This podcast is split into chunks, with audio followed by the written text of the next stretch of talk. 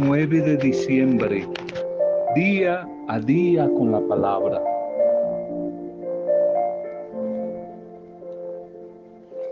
La palabra amable, la palabra tierna, que es siempre palabra que edifica y palabra que bendice, también es capaz de calmar la cólera. Se cuenta de un muchacho muy mal geniado un día llegó tarde de la noche a su casa, ya con un discurso preparado de insultos, por si la madre le decía algo, lo regañaba. Él ya había preparado un discurso de insultos para su mamá, pero la mamá, la madre, que sabía psicología práctica, no le hizo ningún reproche al muchacho.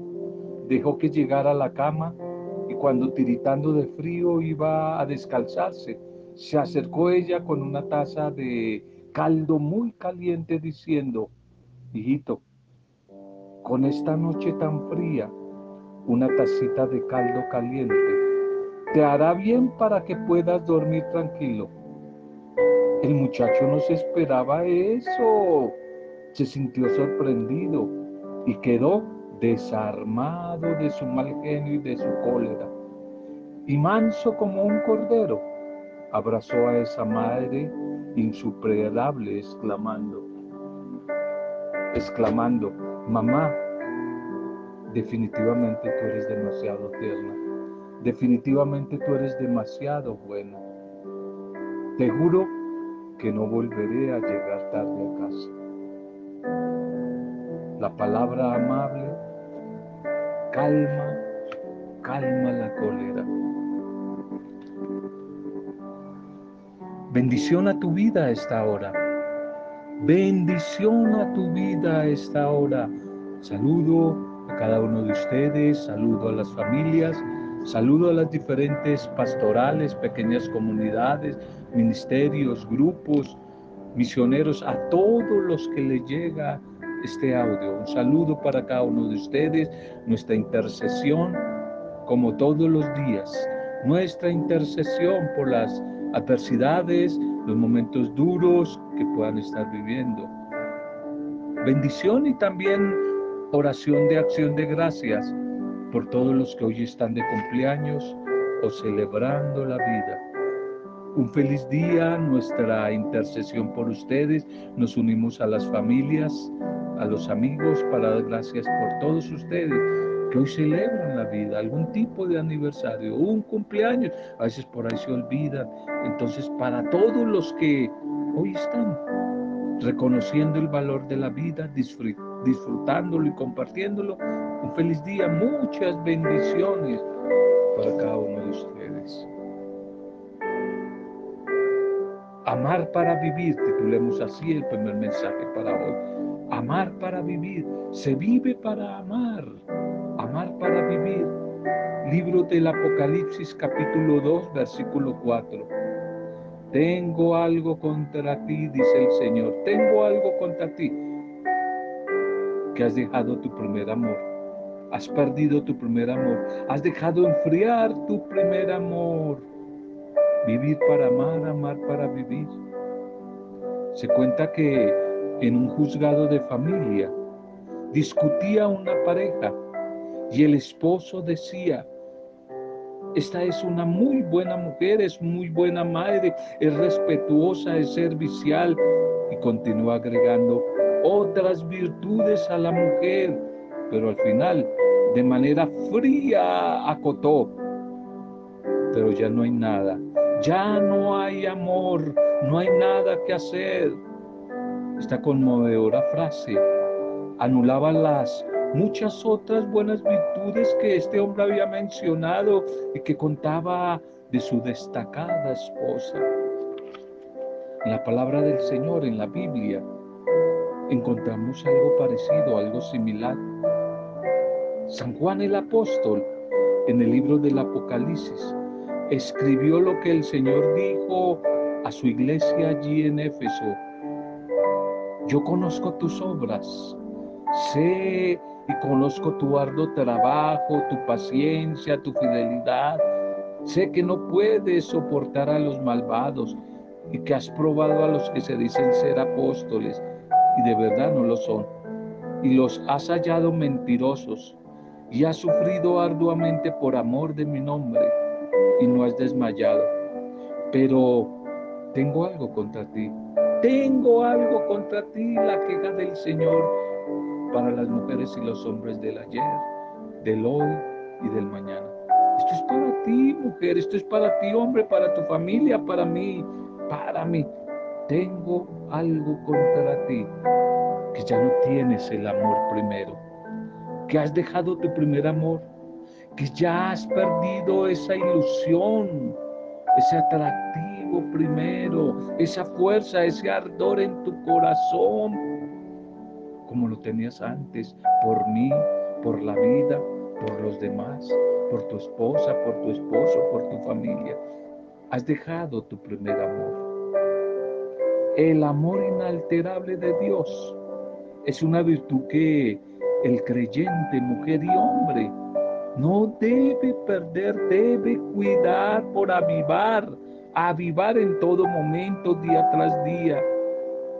Podemos hacer cualquier cosa por el Señor, pero sobre todas las cosas, lo más importante, debemos dejarnos amar y amarle a Él y cuidar ese amor, no dejar que se enfríe. Las personas pueden estar muy llenas de talentos, carismas, de virtudes o también de debilidades, de flaquezas. Podrán a veces cantar, reír o tal vez llorar o tal vez sufrir. Pero siempre deberá haber amor. Sin amor no hay nada. Sin amor no hay vida. La vida es amor. Quien ama de verdad sufre, pues es difícil amar sin sufrir. Y es difícil vivir sin amar, te lo repito. Es difícil amar sin sufrir. Y es más difícil vivir sin amar. Recuerde cómo después de tu primer acercamiento al Señor, tu luna de miel con Él, de tu conversión, de tus inicios, su amor, su amor al Dios de la vida, brotaba, brotaba allí de lo más profundo del corazón. Recuerda cómo sentías amor y la oración, la palabra, ir a la comunidad, celebrar la fe, prestar un servicio, no era un cumplimiento, cumplimiento, no era una obligación, no era el cumplir simplemente una norma, sino era todo, todo un deleite todo un deleite, nacido del amor, brotaba espontáneamente de tu vida y de tu corazón. Ese anhelo por estar con Él, ese anhelo por vivir en Él, ese anhelo por vivir Dios mente, Jesús mente, espiritualmente, por ayudar a los demás, por servir a los demás. Quizás hoy muchos de ustedes también todavía continúan trabajando en la obra del Señor Quizás más que antes están más comprometidos en su proyecto de vida, en alguna comunidad, en alguna iglesia, en alguna denominación. Pero si no lo están haciendo con amor, si todo lo que hacen no lo hacen por amor, es solo rutina. Si tu oración, tu comunión con Él no nace del amor y desde la fe es una respuesta al amor, no están haciendo nada.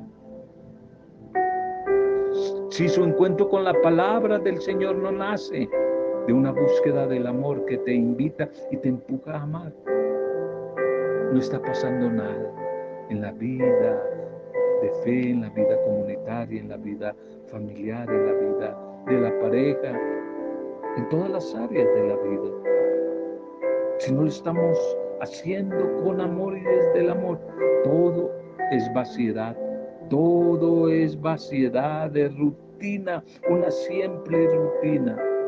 Por eso en este tiempo de adviento, tiempo de espera, tiempo de hacer una pausa, tiempo de detenernos, detente en el camino, reflexiona, evalúa y mira, pregúntate a ver si te has alejado del primer amor en todas las áreas de tu vida. Y por favor, como un signo, como un paso de fe para renovar la Navidad en Jesús, regresa. Regresa, intenta regresar a tu primer amor. Intenta regresar a avivar ese primer amor. Y no dejes que nada ni nadie se interponga en ese afecto. Ojalá que Adviento sea una toma de decisión para vivir la Navidad. Y una decisión, venga lo que venga, de buscar avivar ese primer amor, de regresar al primer amor en todas las áreas de la vida, comenzando por el primer amor que es el encuentro renovador, transformador con Jesús a través de su Espíritu. Pero primer amor a todo, a la oración, al encuentro con la palabra, a la comunidad, al servicio, a la iglesia, con todas sus fallas y pecados que tiene la iglesia. Primer amor a los otros, al otro, a la otra, a la familia, quizás a, la pareja, a, a, los amigos. Primer amor a la vocación, a la profesión. A veces se va perdiendo también ese valor, esa gratitud, ese amor a lo que soy, a mi vocación, a mi trabajo, a lo que hago. Regresa al primer amor. Regresa al primer amor. Es difícil, no lo olvides, amarse y sufrir. Y es más difícil vivir, vivir sin amar. Más difícil vivir sin amar. Miremos la propuesta litúrgica que la iglesia nos propone en esta ya segunda semana del tiempo del Adviento. Titulemos el mensaje Profetas para el mundo de hoy profetas para el mundo de hoy. La primera lectura seguimos con el profeta del Adviento, el profeta consolador, el profeta de la esperanza, el profeta animador, que es Isaías. Isaías 41, 13, 20.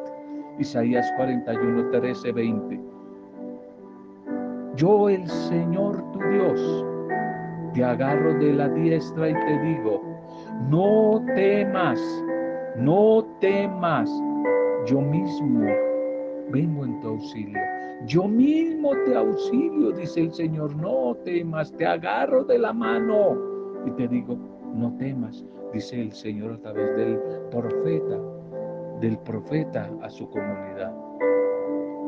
El pueblo de Israel, humillado por sus opresores, es comparado con una oruga, con un pequeño gusano indefenso, pero al mismo tiempo recibe el consuelo de que Dios mismo es quien lo sostiene. Quizás la única garantía para los oprimidos de la sociedad, tanto del ayer como de hoy, es la ayuda, es el auxilio que viene del Señor de la vida. Por tanto, es necesario optar de una manera radical por Él, por ese Dios, por su propuesta de vida que es liberadora, no opresora.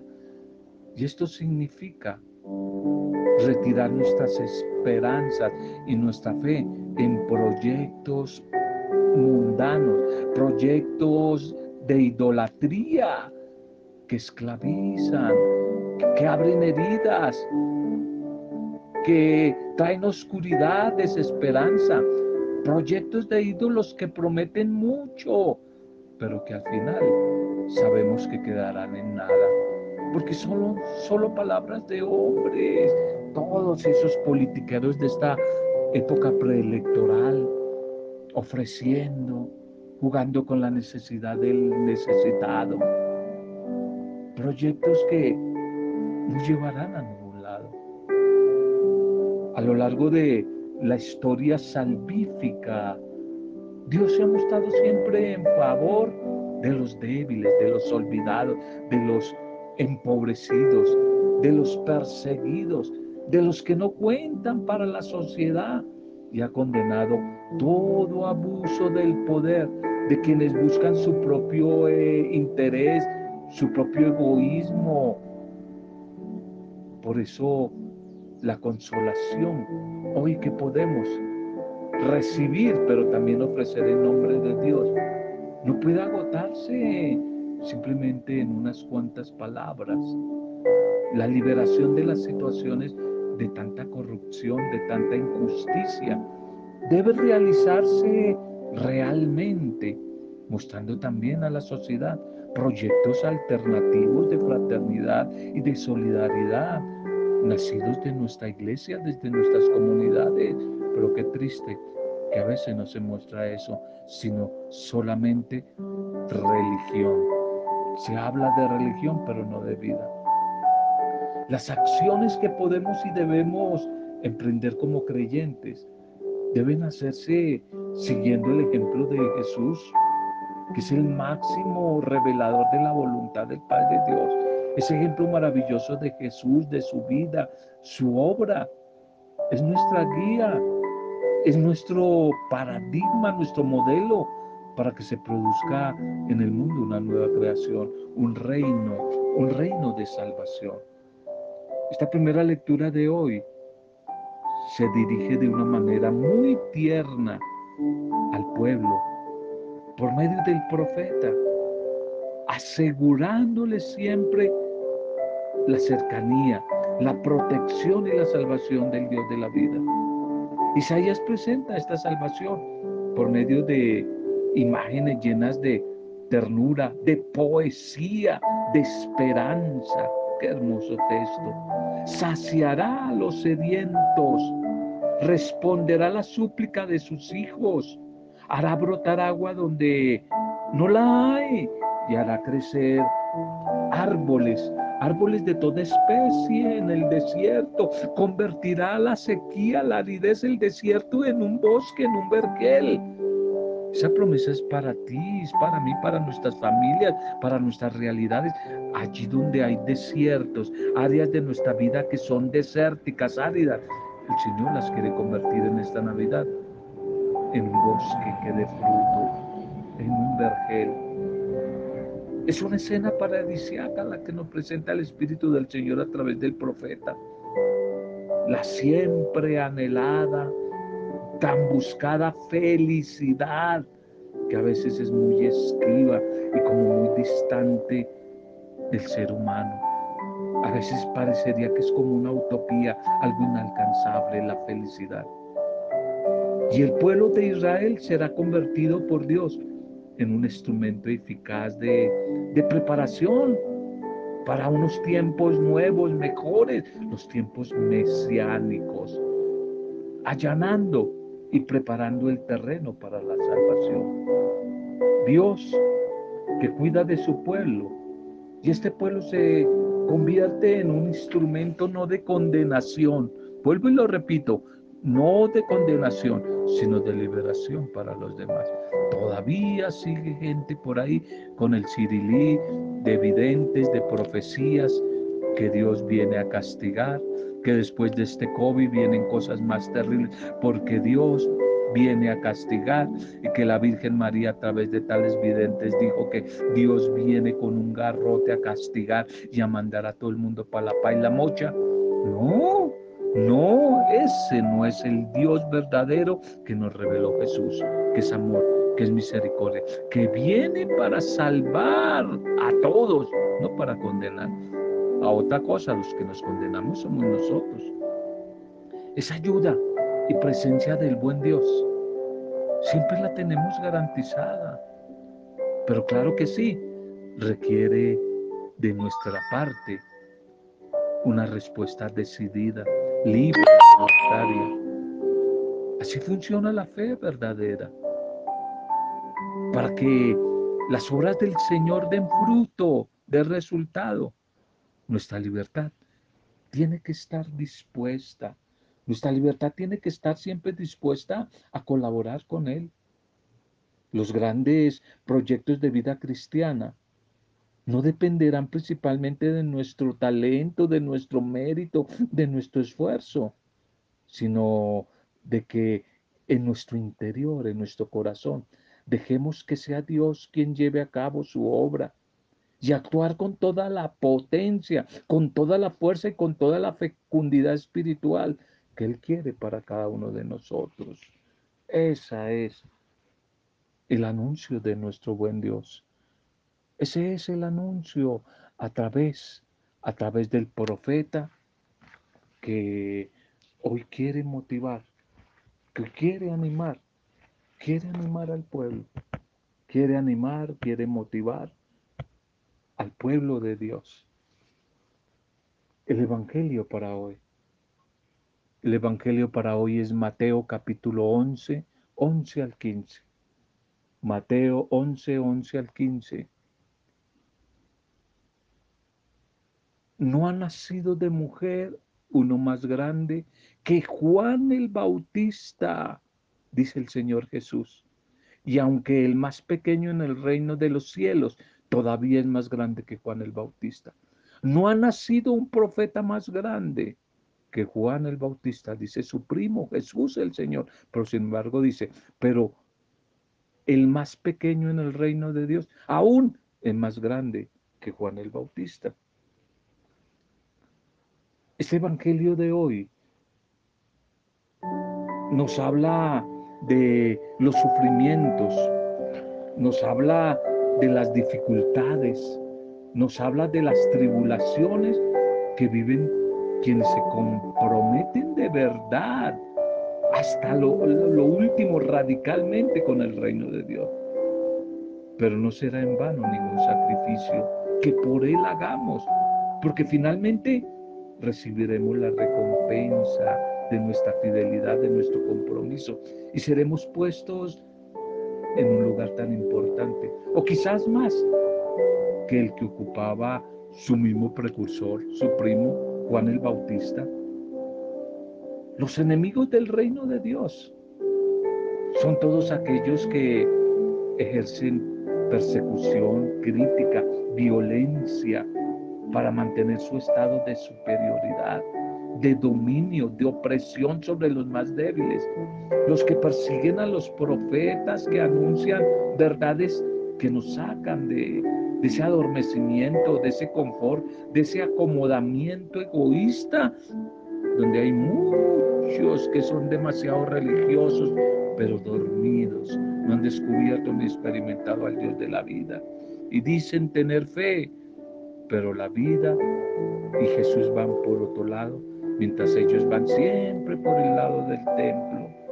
El reino de Dios compromete a una conversión radical del corazón, de la interioridad de la mujer y del hombre, de la persona humana. De manera que ese cambio, esa conversión, repercuta en las estructuras de la sociedad, inquiete, mueva, atraiga y haga del cristiano alguien que se juega la vida como lo hizo Jesús en contra de las situaciones que marginan, en contra de las situaciones de, de corrupción, de explotación que dominan. Hoy sí que necesitamos en la iglesia recuperar el sentido del martirio que animó a los primeros cristianos y que fue en sí la semilla para que el cristianismo creciera. Ese Dios, el mismo Dios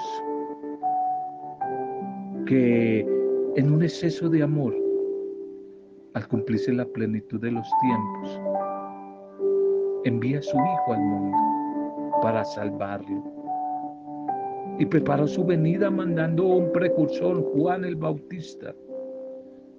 Y con este Bautista se da fin, concluye esa antigua alianza.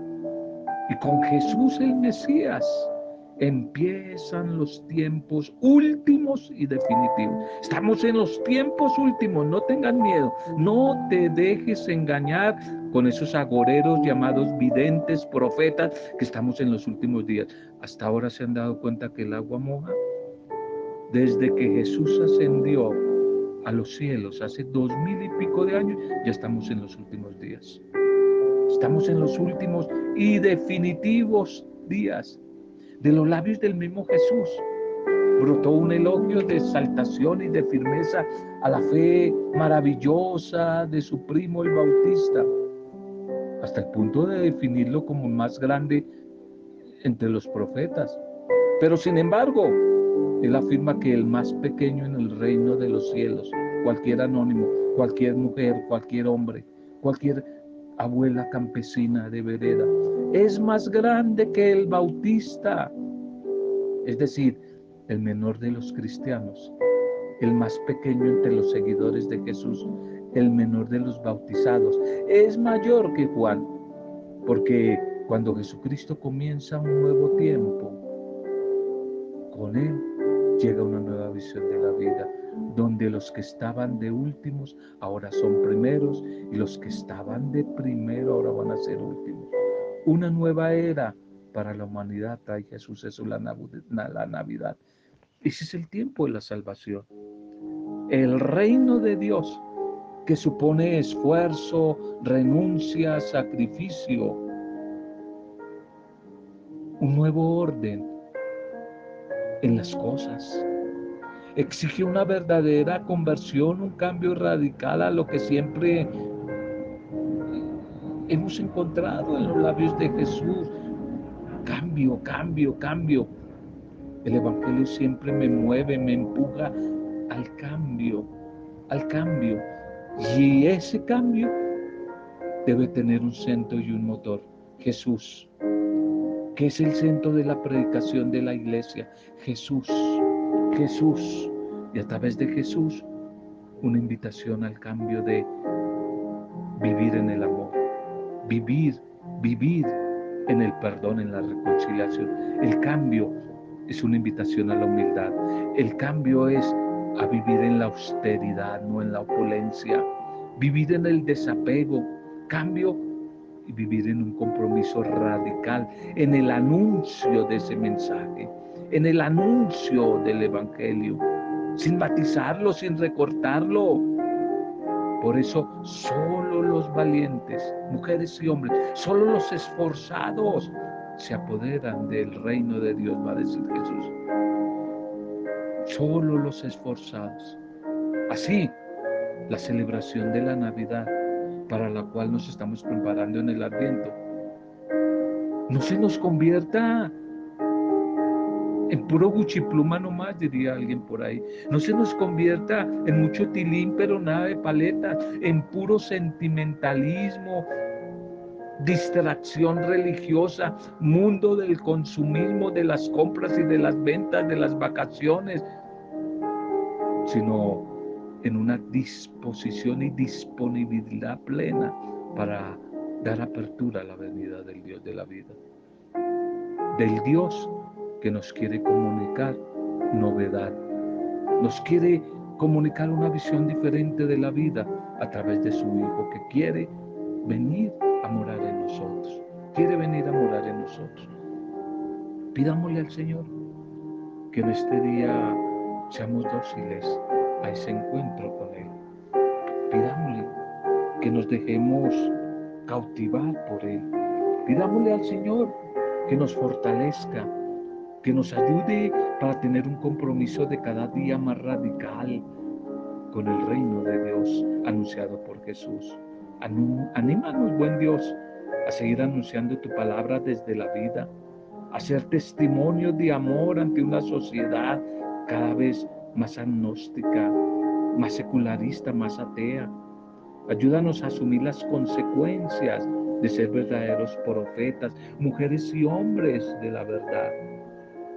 Te agradecemos, te alabamos y te bendecimos por todos esos profetas, mujeres y hombres anónimos han anunciado tu reino, por todos aquellos que un día nos hablaron a cada uno de ti, nos anunciaron, nos dieron las primeras vocales, las primeras consonantes del mundo espiritual.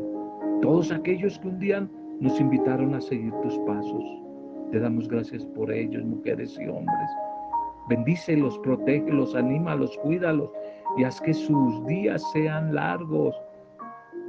Hoy te pedimos, Señor, que nos hagas a nosotros discípulas y discípulos fieles, Que sepamos siempre primero escuchar tu voz, escuchar tu voz, después atrevernos a anunciar tu salvación, no tu condenación, tu salvación con claridad y poder.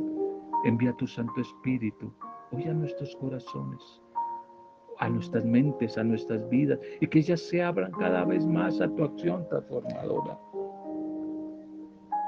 Bendice nuestras vidas a través del mensaje de hoy, nuestras familias, nuestras comunidades, grupos pastorales, parroquias, iglesias.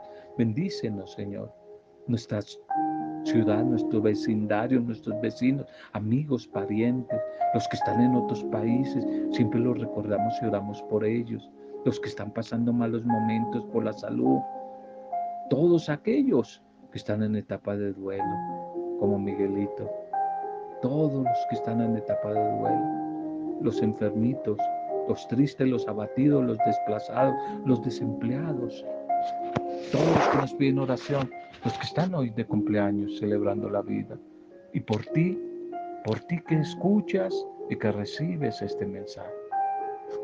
Todo esto lo pedimos en el poder intercesor del Espíritu Santo, en el nombre de Él, para gloria, alabanza y adoración tuya, Padre Dios, en el soberano, bendito nombre de Jesucristo, el Mesías, el naciente, el Salvador, el liberador, el buen pastor, el que es camino, verdad y vida, en el nombre de Él, con acción de gracias, alabanza y adoración, en compañía de la discípula perfecta, María de Nazaret, nuestra Madre. Amén. Roberto Samudio, de día a día con la palabra.